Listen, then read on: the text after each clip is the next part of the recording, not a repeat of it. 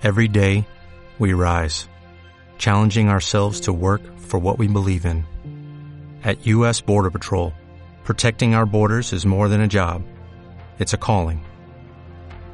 Agents answer the call, working together to keep our country and communities safe.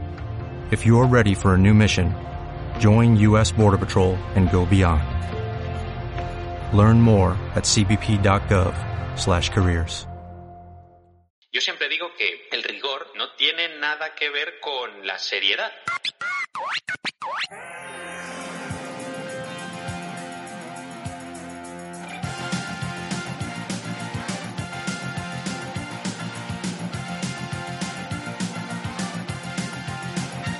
Bienvenidos y bienvenidas a Proyecto Arqueo.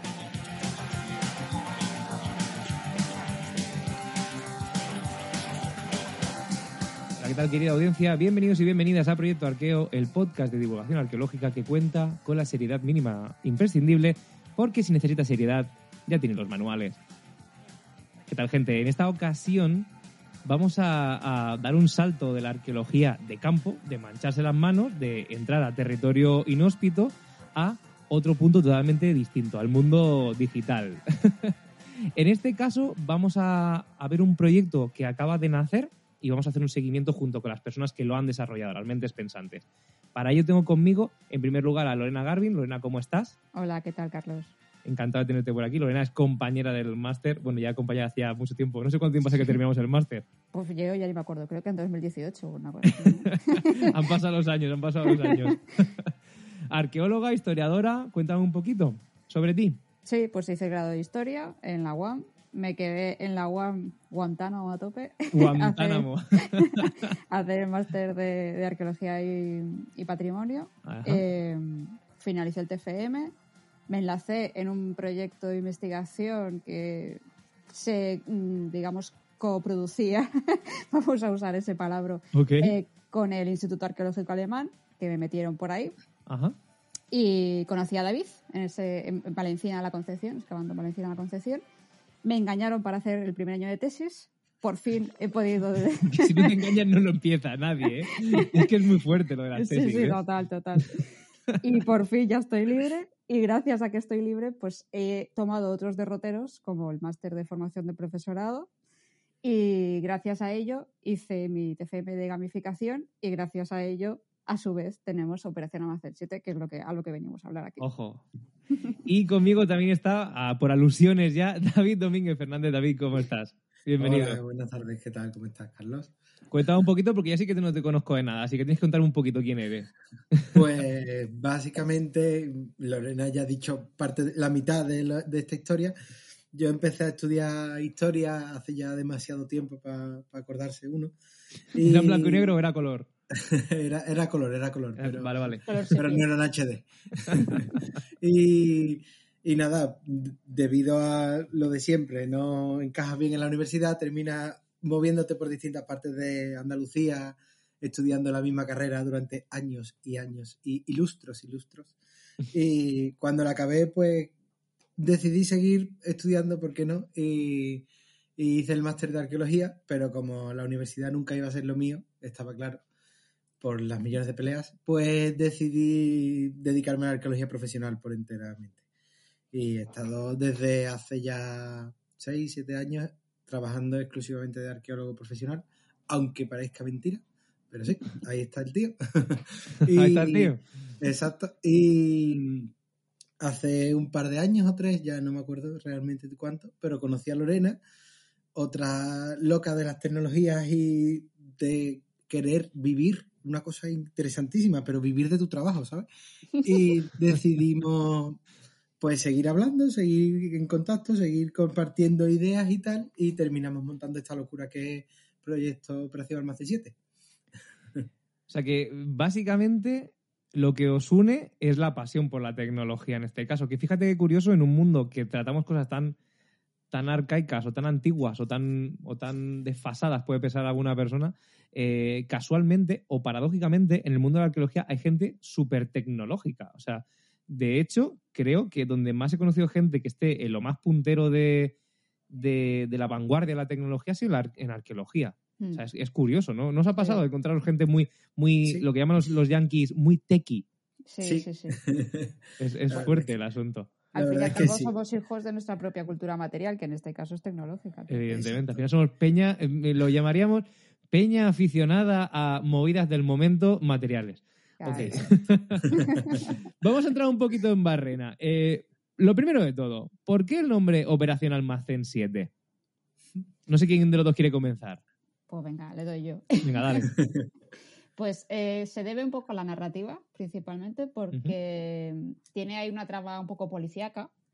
Entonces, todas las tramas policíacas que se precien que quieran resolver una, un superdelito a gran nivel, ya, ya lo sabemos por los casos de corrupción en España, ¿no? Se llaman operación algo. Entonces, La Púnica, la Pokémon, la... Efectivamente.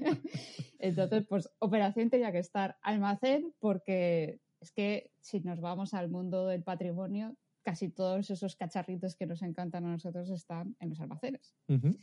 Y siete porque tenía que elegir un número. Elegí el de la suerte mío. o sea, que es tan sencillo como eso. O sea, hicisteis una fórmula matemática, ¿no? Tiene que tener un poquito de esto, tiene que tener un poquito de esto otro. Efectivamente. Entonces, almacén, o sea, operación almacén 7. Eh, antes en la, en la previa hemos estado un poquito hablando sobre ello para que me lo contarais un poquito, pero también quiero compartírselo a la audiencia. No lo catalogaríamos como un juego de arqueología, sino como un juego, o sea, un videojuego infantil. ¿Cómo, cómo lo, lo catalogaríais? ¿Cómo lo, ¿Cómo lo venderíais a la gente que nos está escuchando? Porque sí que es verdad que me habéis contado que, es un, que está destinado a un público, pero que luego os llega gente de otro.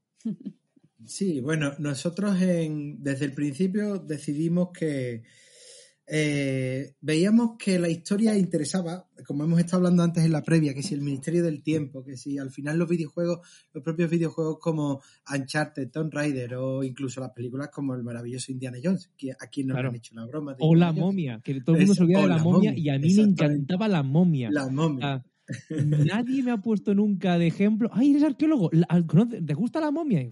Por favor, ¿a quién no le va a gustar la momia? Está y si sale Richard Weisz, por amor de Dios, Exacto. sale el Pues- señor que hacía de Tarzán.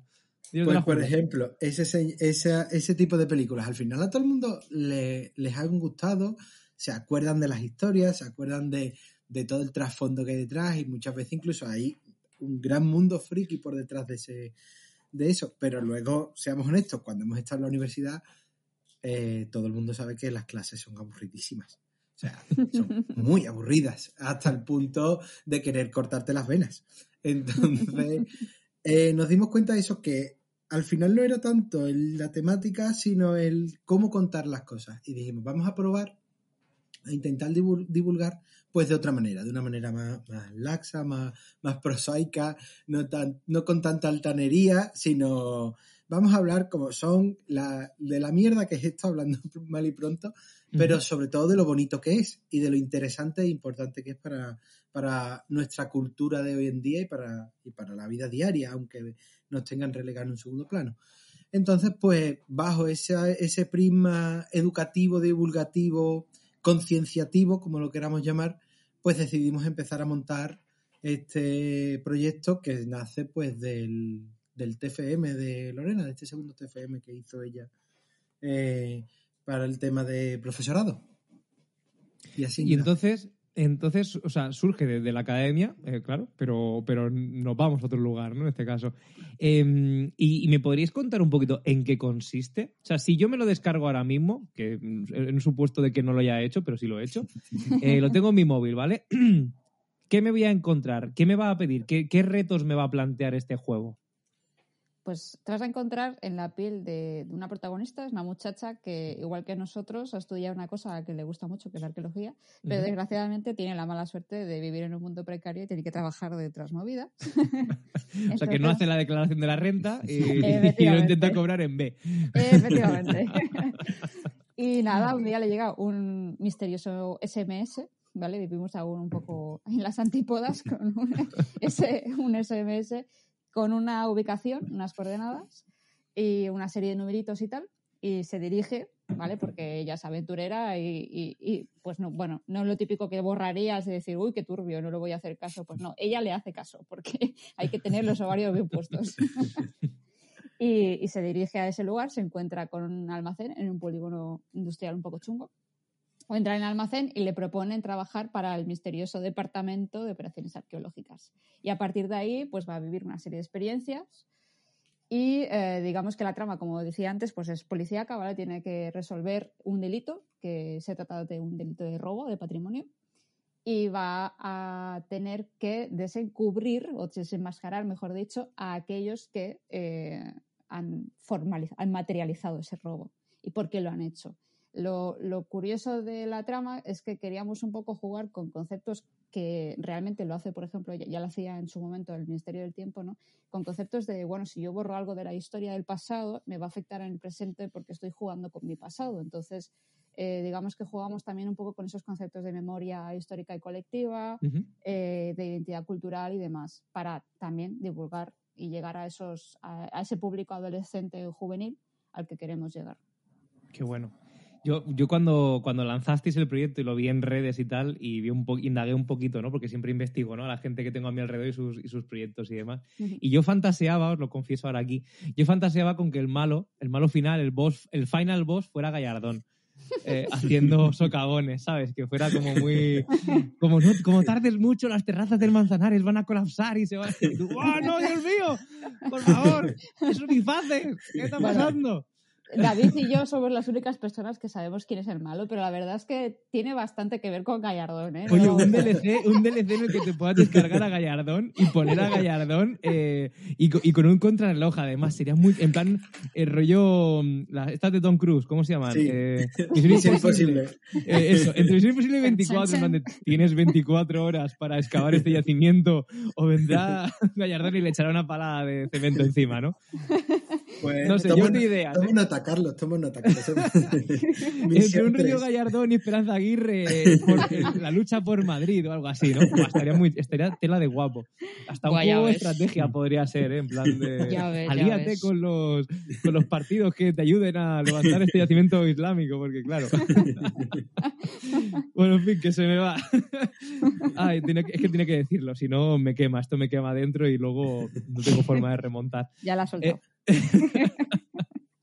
¿Te habéis contado que sea una, una, cuestión paradójica, ¿no? Porque mm, sí. es un videojuego destinado a un público juvenil, infantil juvenil, pero que lo descarga gente más, más adulta.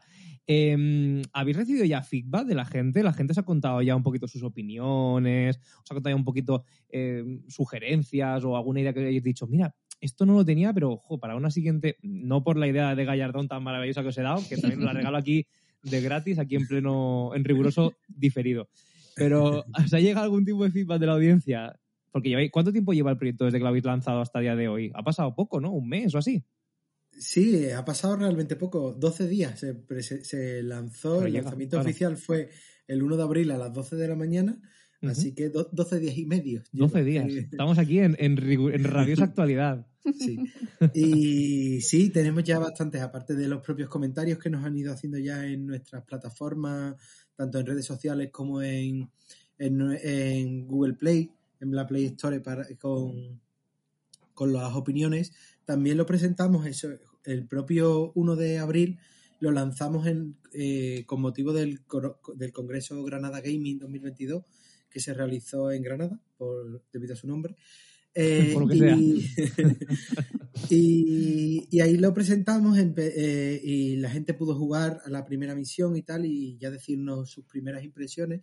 Y pff, las valoraciones son realmente buenas, por extraño que parezca, Lorena y yo siempre lo hemos dicho, eh, creíamos que esto era una cosa de locos para nosotros dos, pero la gente le ha gustado, se lo ha descargado, sigue jugando, está esperando a tener nuevas misiones y salvo algunos detallitos que nos decían todos los bugs, los, los problemas del directo, como siempre ocurre, que al, al, final siempre hay algún er, que otro error que solventar, pero a grandes rasgos ha gustado mucho. O sea, está gustando mucho y, y parece que sí, que va, que puede es funcionar. Que, si hay un público exigente, creo, y lo digo por experiencia, porque creo que pertenezco, bueno, pertenecemos a él, mm. es el público del videojuego.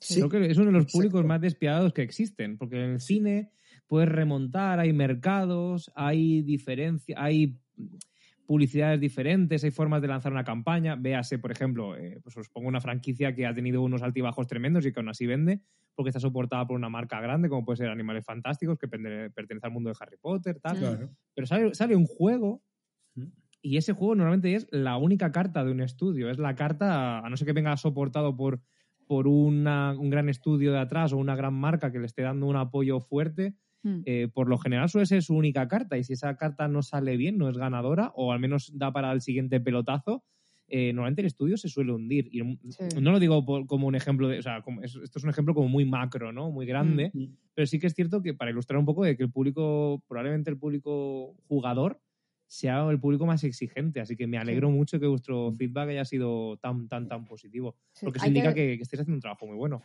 debo decir que, claro, lo que hemos sacado de momento es una demo, que obviamente tiene sus fallitos y tal, que obviamente gracias al público de, de Granada Gaming pudimos reconocerlos y pudimos detectarlos. Y, vamos a solventarlo, vamos a sacar una, actualización, yo creo que en breves va, a salir la actualización solventando esos, esos errores, esos pequeños errores.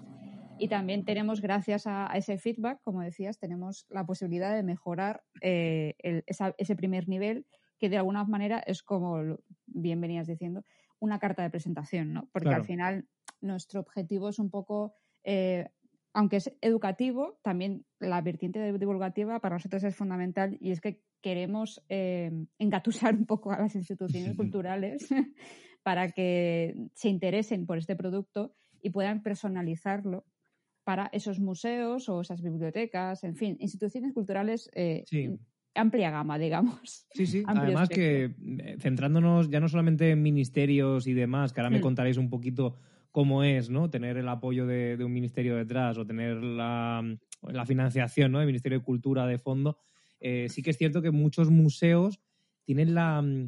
Eh, a que cambien de directiva y cada vez sean más modernos y tal, y o sea, eh, eso es una evidencia, ¿no? Salen cosas nuevas como por ejemplo salen las gafas de realidad virtual hmm. de la Samsung, lo que sea, y, el Museo Arqueológico Nacional destinó un dinerito a tener unas y, tal, o sea que realmente están como tanteando siempre el terreno, pero nunca terminan de lanzarse del todo a ello, ¿no? Y estaría genial que un museo fuera realmente en un lugar contemplativo, sino un lugar donde ir con preguntas y a través de diferentes canales salir con más preguntas, que no con respuestas. Al final un museo es un lugar donde vas con preguntas y sales con más preguntas todavía. Si no, no tiene ningún tipo de sentido un museo. Es una galería de arte y vamos a hmm. recrearnos en el onanismo intelectual y en lo bonito que es la ciencia, pero no sirve para hmm. absolutamente nada, ¿no? Si no le damos un, cariz eh, social.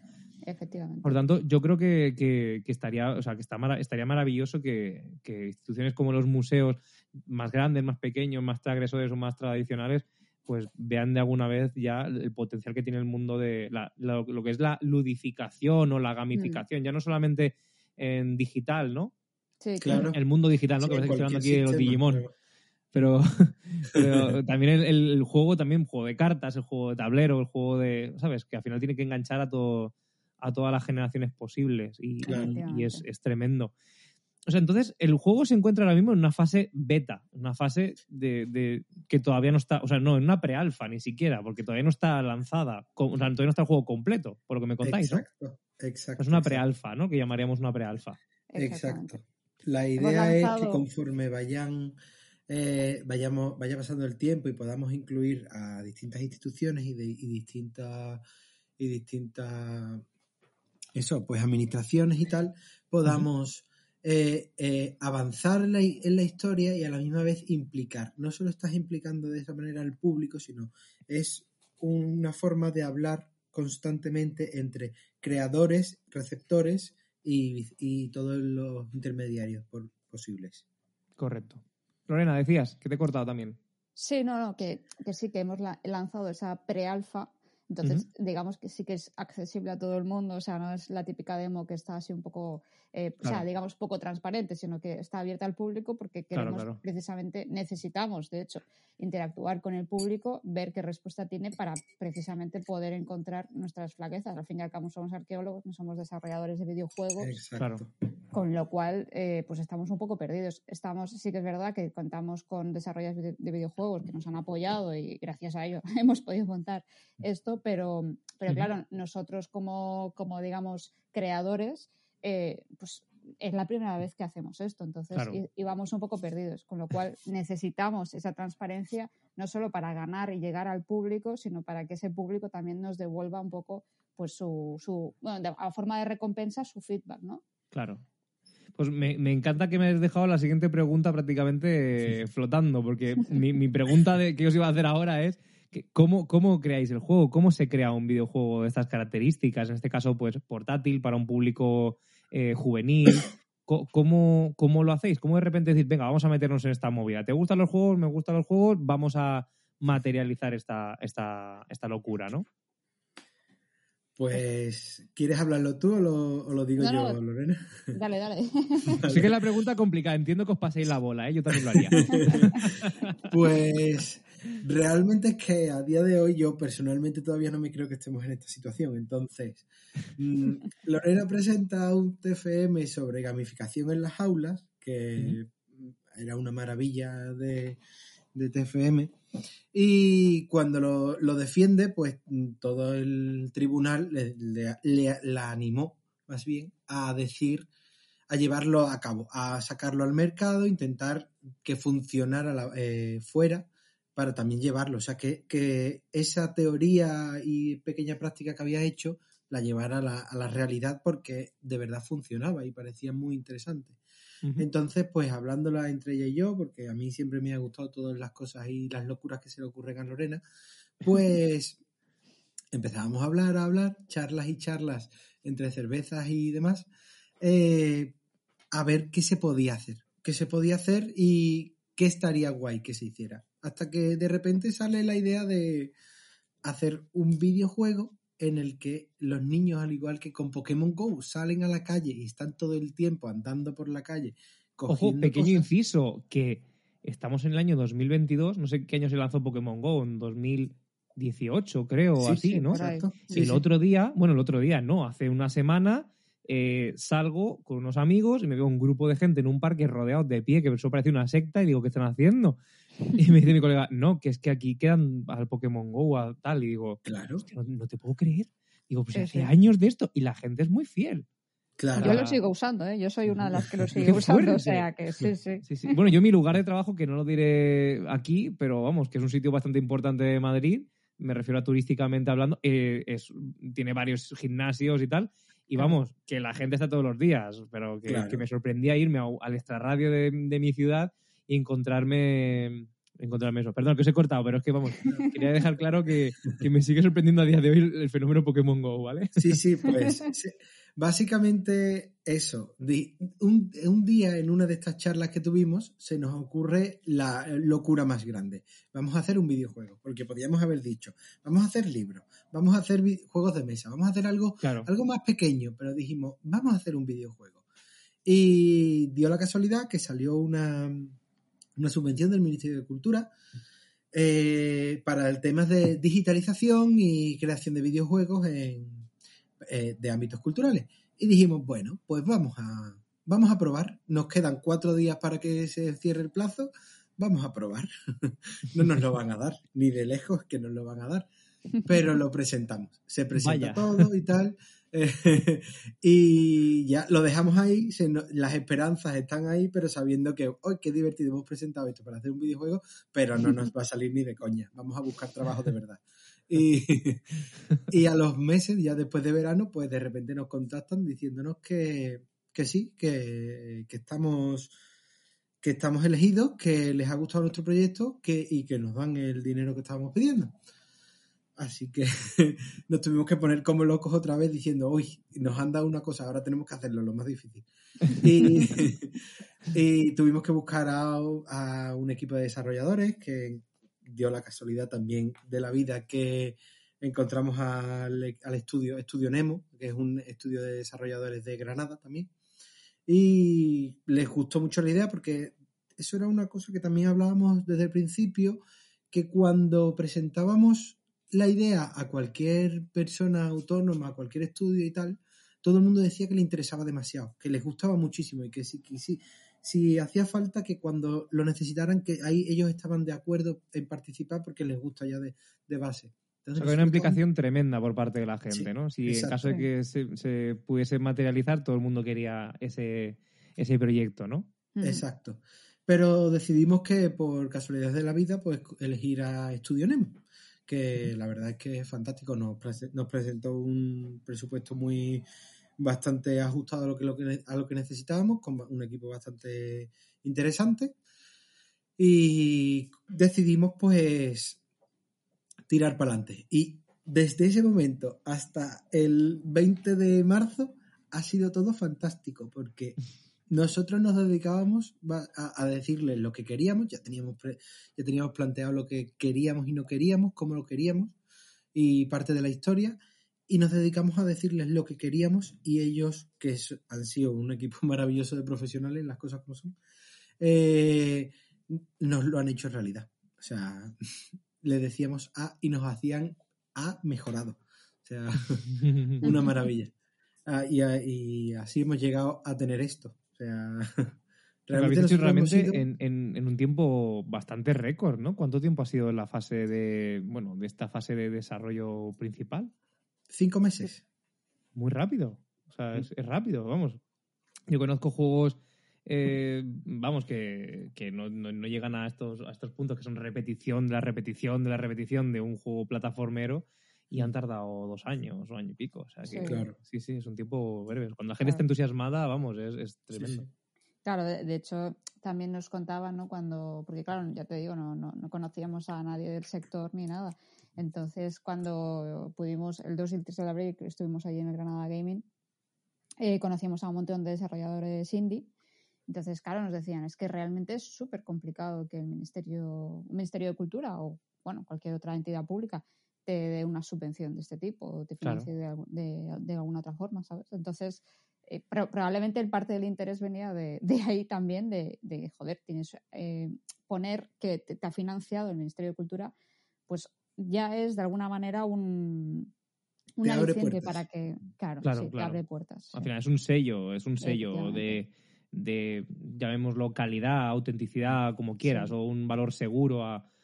Aquí ha habido un proyecto, se ha mandado un dossier, se ha aprobado por parte del ministerio y se le ha dado una subvención que a veces, a veces suele ser eh, bastante elevada, o sea que incluso, incluso o sea, eso también supongo que tendría que mover mucho el interés de, de gente que está empezando a quiero subirme a este Claro. proyecto, sea como sea, para que mi Sí. carrera eh, de alguna forma también tenga un, un- un buen inicio, ¿no? De, Sí, de esa sí, manera. sí. Mm, Es, es- es genial. Em, yo no sé si tocar el tema monetario, o sea, el tema de cuánto cuesta hacer un juego, así grosso modo. No sé si os atrevéis a, a respondérmela, porque sé que es la pregunta siempre más delicada, ¿no? El tema pasta, pasta del Estado.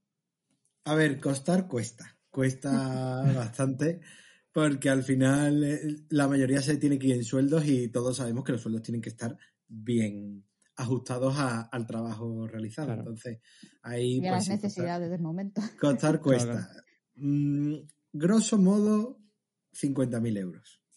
Guau. ¿Vale? es- Entre es una cosa y otra. Sí, sí. se ha ido Que también te digo, la gente nunca sabe cuánto cuesta una excavación. Porque me encanta cuando he hablado con gente fuera del sector y "Ah, es que montar una excavación tiene que ser barato. Y digo, ¿barato? Yo están Bueno. excavaciones que han costado 200.000 euros. Claro. ¿Sabes? O sea, Vale. vamos a ver. Barato si eres una persona con un pico. Si no, no es barato. No es barato. Si hay 50 personas implicadas y son técnicos y hay que pagarles un salario durante tres meses, pues dime tú. Exacto. claro. De todas maneras, es que como comer está sobrevalorado hoy en día, pues es que Claro, la claro. gente piensa que, Claro. vamos, que todo- ¿Para qué comerte un menú cuando te puedes comer un bocadillo de dos euros de la máquina de una gasolinera, no? Eso es. Exacto.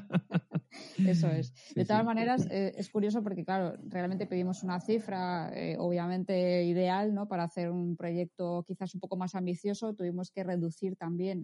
O sea, al final esto también es un poco parte de, de la historia de este proceso y de este proyecto. Claro, claro. Eh, tuvimos que reducir, tuvimos que. La ambición tuvo que bajar un poco a.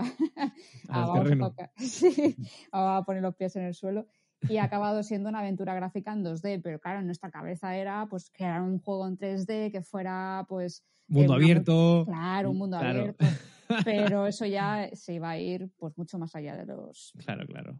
No, pero joder, está, Pero está vamos, genial. Sí, sí, sí, tiempo sí. al tiempo. Tiempo Claro, al eso te iba a decir. Lo importante es seguir demostrando que se puede. Exacto. De hecho, Exacto. eso solamente mm, abre puerta a mi siguiente pregunta, que sería, ¿cuál es el, si- ¿cuáles son los siguientes pasos? O sea, ¿qué, qué, mm, qué objetivos os habéis marcado corto o medio plazo con, con, con Operación Almacén 7? Venga, Pues el siguiente paso. pillado, ¿eh? El siguiente paso es que nos has pillado porque ahora mismo todavía estamos en la ola del Granada Gaming y no sabemos cómo salir de ella y empezar a trabajar de nuevo. Pero el siguiente paso, pues realmente el siguiente paso, o sea, ten- nosotros tenemos ya, grosso modo, la historia, más o menos lo que queremos contar. Tenemos también cómo queremos que vaya surgiendo los distintos niveles y tal Sí. pero nos falta que se implique más gente, que podamos implicar, porque claro, ahora hemos hecho una carta de presentación, como hemos hablado, del tema pues con el Museo Arqueológico Nacional, la Biblioteca Nacional de Alcalá de Henares, un poquito cogiendo así sitios muy claros, pero como nuestro interés real es visibilizar la cultura en general, queremos que los propios museos se puedan implicar con nosotros. Queremos que cualquier ayuntamiento o institución que quiera visibilizar su municipio se pueda in- involucrar. Entonces, realmente a corto plazo, nuestro primer objetivo es conseguir que la gente se implique en, el- Ujú. el- en la medida en la que pueda en la que pueda implicarse. Y a medio plazo, pues sacar una historia bonita, eh, interesante, que cuando tú salgas de, del sitio, de la misión, te acuerdes y te vayas con un buen recuerdo, no solo de la misión en sí, sino del sitio donde has jugado. Si has sido en un museo, que digas, uy, qué bien me lo he pasado. Quiero ir a la siguiente misión, que es en el museo tal, a jugarla, porque me ha gustado mucho. Y si no, poder jugarlo desde casa para conocer más este tipo de cosas, porque son muy interesantes. Entonces, ese yo creo que es a, a medio y largo plazo sería nuestro objetivo. Y a corto eso, que la gente se implique. Que no Sí, seamos solo Lorena y yo los locos que seguimos aquí. Claro.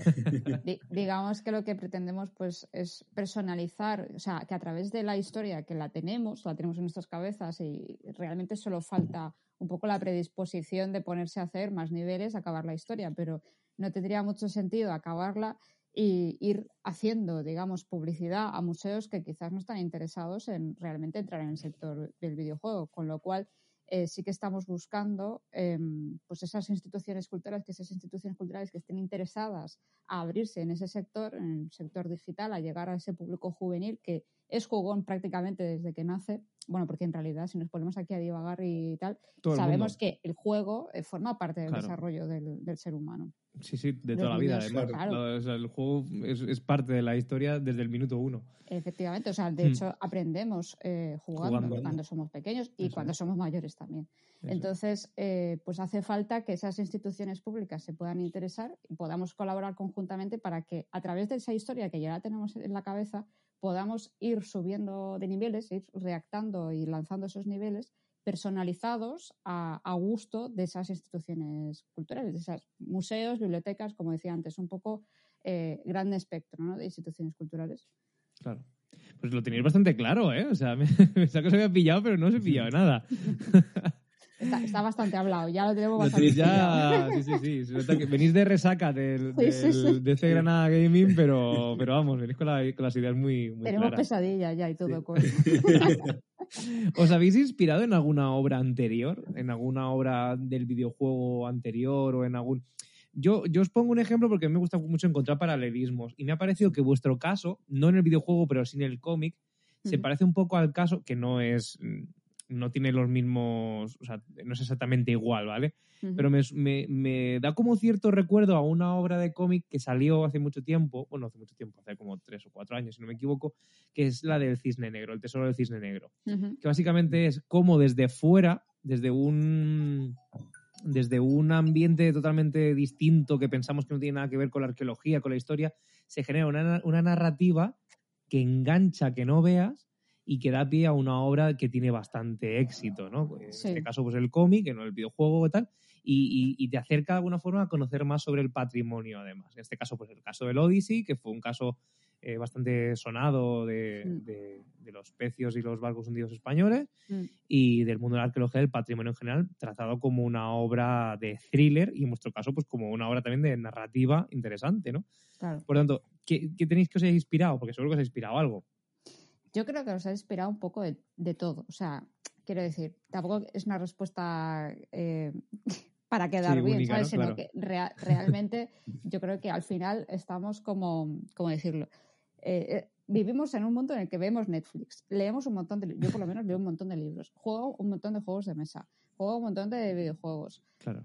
Eh, realmente hay muchísimas historias, o sea, yendo más allá de la- lo típico que hablábamos antes de la momia, Indiana Jones y todo eso, que por supuesto también pues forman parte un poco del imaginario colectivo, creando falsos mitos muchas veces. Eso es. Eso es. Eh, pero mm, yo, yo creo que re- recibimos eh, o sea, la, la inspiración la recibimos un poco de, de todas las historias. Claro. No te puedo decir una en concreto, porque efectivamente hay un poco del Ministerio del Tiempo en esto, hay un poco de Indiana Jones también en esto, hay un poco de. Hay una serie, por ejemplo, que también el, el título se, le parece mucho a 13. Almacén 7. Eso es, Almacén Claro. 13. Eh, sí, o sea, yo creo que no, no te podría decir una en concreto. Por lo menos eh, cuando, claro, porque la narrativa como que la prediseñé yo en el TFM, ha acabado siendo una cosa un poco distinta, pero digamos la esencia original está, está, está en el TFM y no, no pensé en algo en concreto cuando, cuando pensaba en toda esa narrativa, toda esa trama que se iba a ir desarrollando. Solamente pensaba en captar el interés de, de los alumnos, en ese caso era de primero de la ESO. No sé, David, ¿qué, qué opina? Eh, Estoy totalmente de acuerdo con lo que has dicho. Sí, en lo que era la esencia de tu TFM se, se, se ha quedado grabada con ese tema de thriller policíaco, la- las desapariciones, conocer, mediante eh, el avance de las misiones, ir conociendo esa parte de la historia y tal que se va quedando ahí guardada como experiencia, conocimiento, lo que quieras. Pero yo me he basado básicamente en Indiana Jones. Yo no sé los demás. Me ha encantado el. No, yo no voy a coger los clásicos. Bueno, No, sí, claro, ya sabes que estamos en un. Vivimos en una. so- La frase, ¿no? La frase de, de la, de la década. Vivimos en una sociedad. eh, y de repente, yo sí me. Indiana Jones me he influido. ¿Qué le voy a hacer, no? No, pero o sea, seamos honestos. O sea, si al final son una mierda de mitos, pero son nuestros mitos, pues bueno, pues Claro, claro, claro. Vamos, a, vamos a reencauzarlos. No pasa nada. Es lo que tenemos, ¿sabes? Y pues vamos, vamos para adelante con él, ¿sabes? Y hay cosas que sí, al final, a todo el mundo que conoce los arqueólogos conoce las típicas películas, conoce lo de siempre, y bueno, pues si puedes llevártelo a tu terreno de otra manera, partiendo de ese punto de partida, pues estupendo. Y la verdad es que los rompecabezas de Indiana Jones estaban muy chulos.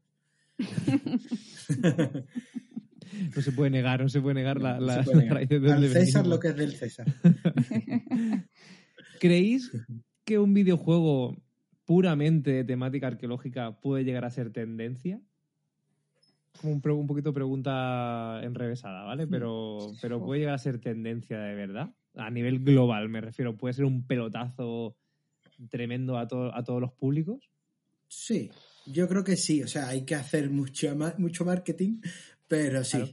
Sí, sí, por supuesto, claro. Cualquier. O sea, se demuestra, sobre todo en el mundo de los videojuegos y en el mundo de los juegos de mesa y de los juegos en general, se demuestra que lo importante no es tanto la temática como que la idea sea buena. Si a la gente le atrae la idea y termina funcionando con las mecánicas que lleva, da igual que hable de alienígenas, que hable de mm, la Segunda Guerra Mundial, como que hable de arqueología pura y dura.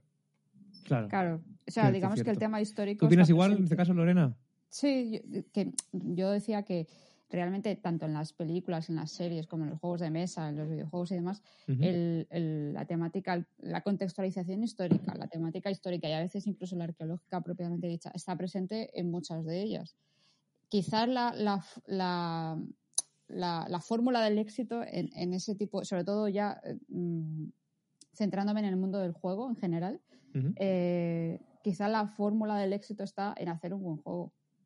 Entonces, y también el objetivo que tenga el juego. Claro, nosotros nos movemos con un objetivo más educativo y divulgativo, pero un videojuego que tenga el objetivo de simplemente divertir, mientras tenga unas buenas mecánicas, unas buenas dinámicas y una narrativa súper bien hecha a, todas esos, a todos esos elementos de juego, pues Totalmente. por supuesto, es, o sea, está, está, vamos, sí, que es potencial, tiene potencial de éxito. Bueno, Sí, y, además te digo, eh, que sea de. que intente educar, eh, también lo intentan hacer algunos juegos que son triple A, son franquicia, como por ejemplo Exacto. Civilization o, o, yo que sé, Total War. Alguno, a ver, sé, sé que estoy juntando un poquito eh, dos temas que a lo mejor no tienen mucho que ver, pero como que Mm. son juegos que intentan. No, de no, alguna lo- forma, los tiene, ¿no? los tiene.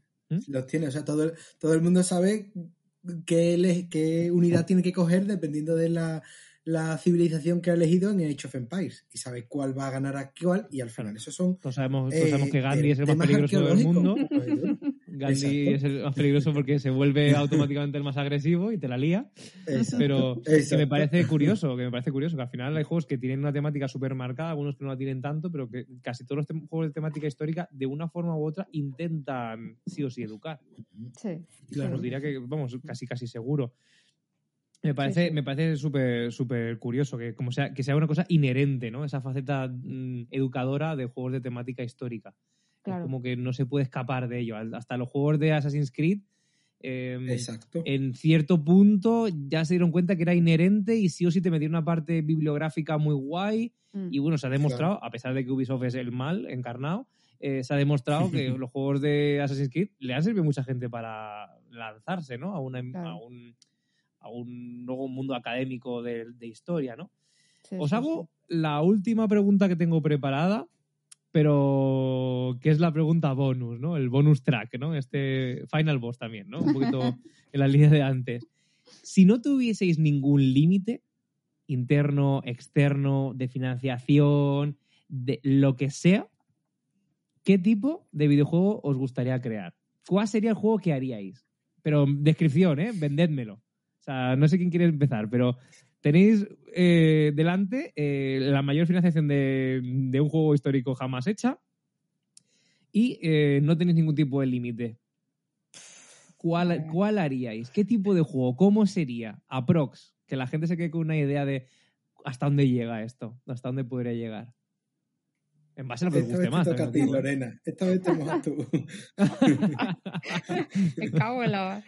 Pues, Os he dicho que esta no le iba a decir hasta el final, ¿eh? Y me la he guardado porque quiero una respuesta de verdad, quiero una respuesta auténtica. Vale, pues yo creo que retomaría un poco la idea original súper loca que teníamos David y yo. Ujú. ¿Cómo era esa Eh, idea?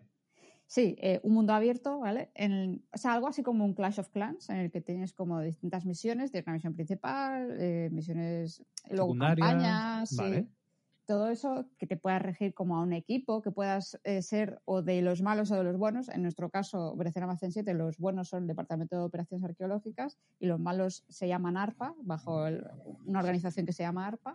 Hostia, hay, hay una empresa de arqueología que se llama ARPA. Ya, ya, ya, les hemos hecho un poco potada. ¡Ay, ¡Qué faena! ¡Qué Y- faena! Y una asoci- Pero- una- también hay una asociación de restauradores que no vamos en contra de ellos, simplemente ha dado la casualidad que se llama van a ser los malos, son el Team Rocket de esta historia. Pobrecillos, la verdad. Pero bueno, nuestro logo es un cuervo, entonces como que también tiene ahí la simbología un poco oscura. que A mí me encantan los cuervos, por cierto. Ey, a, Entonces, a mí pues, también, es mi, es mi pájaro favorito. ¿En serio? Vaya, Ah, pues de esto no habíamos hablado Qué nunca. bonito, es verdad, nunca lo habíamos hablado, lo siempre que se da estaba ahí. cuenta uno viniendo a la radio, ¿eh? Pues eso, entonces que pudiera seleccionar como ser de los buenos o de los malos, no sé, pero que al final acabara siendo en todo un poco recuperar la memoria histórica para crear como tu propia identidad y tal, que tuvieras un poco un, un rollo entre un Clash of Clans y un Animal Crossing, quizá. ¿Sabes? Que pudieras ir De como... grindear, de grindear meninas de repente, o de... Sí, sí, o Tengo sea, muy, 50 Venus de Willendorf y ahora voy a Sí, ponerlas sí, en sí. el salón. algo muy loco. O sea, en el Animal. Crossing tú puedes llevar tus objetos al museo y todo eso. Entonces, es cierto. O sea, cierto. molaría mazo en realidad que fueran objetos de, ver- de verdad, ¿sabes? Que luego puedas ir a visitar en, en esos museos, no solo arqueológicos, sino de, de- de todo tipo. Qué Entonces, bueno. pues, me gusta, me gusta la idea de dos equipos eso. a nivel mundial peleando Sí, uno sí, con el otro sí. por el, la lucha por el patrimonio. es interesante, me gusta, me gusta mucho la idea, ¿eh? Qué bueno. Lo que podíamos Espacios volver a retomar, que el jefe, uno de los jefes fuera Gallardón. Lo dejo Claro. ahí. Eso es. Evidentemente, el jefe de la. el jefe- es que yo, yo me lo he organizado como.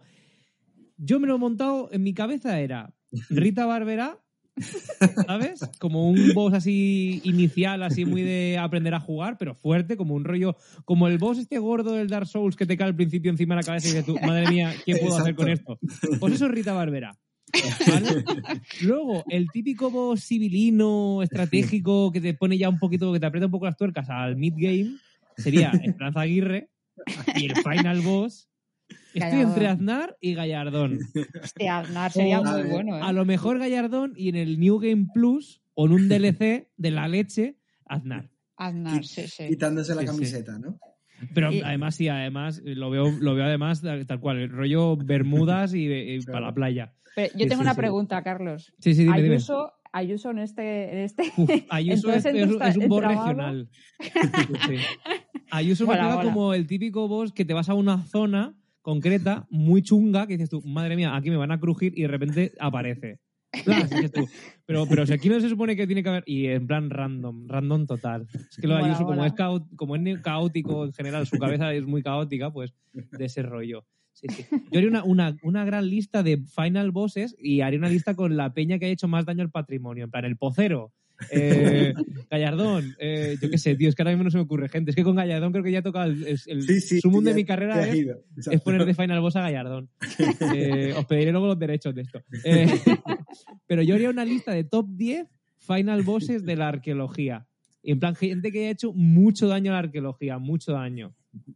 ¿Sabes? Me mola, Y luego me haría una lista como de patrones. Tu patrón, pues eh, Ruiz Zapatero, ¿sabes? Te da el bonus de más 10 en inteligencia o algo así, ¿sabes? Te da la hostia, ¿eh? O sea, Almudena Hernando, te da no sé cuántos. Yo qué sé, tío, haría una movida así.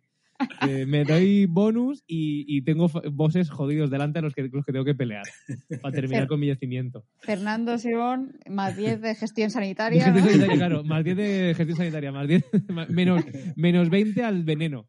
Eh, o más, más 10 de resistencia al daño por veneno. Buah, es, que, es que está hecho, está hecho. Yo creo que tenemos un juego ya entre manos, de hecho. Que sepa que la, la última vez que empezamos así, montamos Operación Almacén 7. ¿eh? Pues mira, se puede hacer una segunda parte. David, ¿cuál sería? Te hemos dado margen, ¿eh? Te hemos dado un montón de ideas, no nos plagies. ¿Qué, qué, qué- cuál sería tu juego? Yo creo, por lo que he hablado contigo, que a ti te molaría más un juego de estrategia, fíjate. Sí, a mí me, me molan mucho los juegos de estrategia. O sea, ver la pantalla desde arriba, un, un plug INC que sacaron, pero de ar- arqueología me encanta. Pero también me gusta mucho el rollo que hizo, que hace de Witcher y que hacen los, los RPG me Mm. encantan.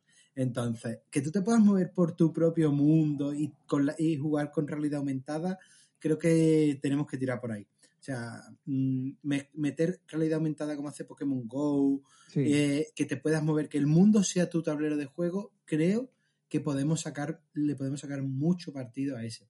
Porque te mueves, juegas, eh, implica que, que- que no siempre estás jugando de la misma forma, sino que ca- cambian las mecánicas constantemente y eso también hace que las neuronas se te activen, porque al final cuando el juego Claro. siempre es muy repetitivo, siempre suele ser, eh, la gente se cansa. Entonces, Claro, hacer claro. que la realidad aumentada te implique pues ahora estar por un lado, ahora estás en otro, ahora eh, tengas que actuar de ciertas maneras porque el entorno te está obligando, eso también nos va a ayudar mucho.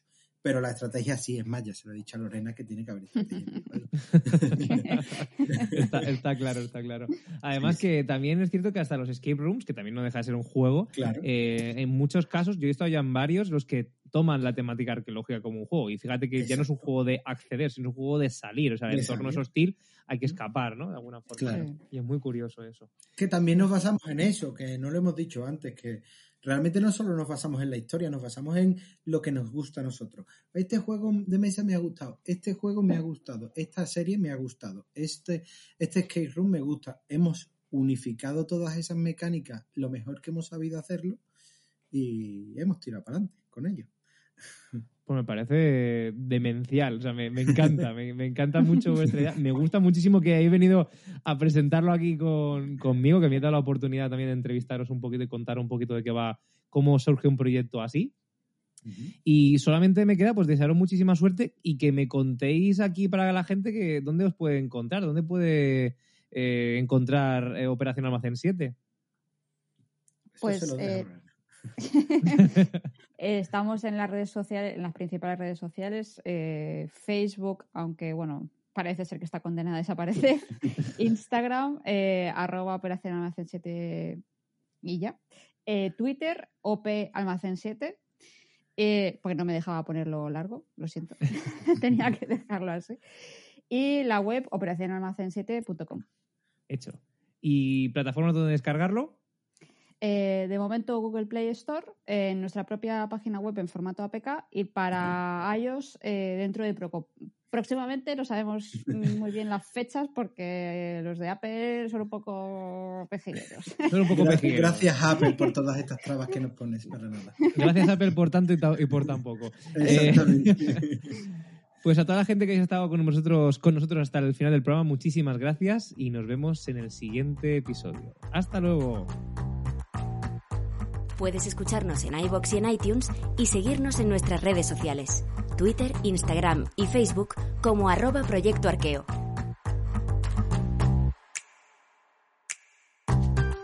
Proyecto Arqueo, porque si quieres seriedad, ya tienes los manuales.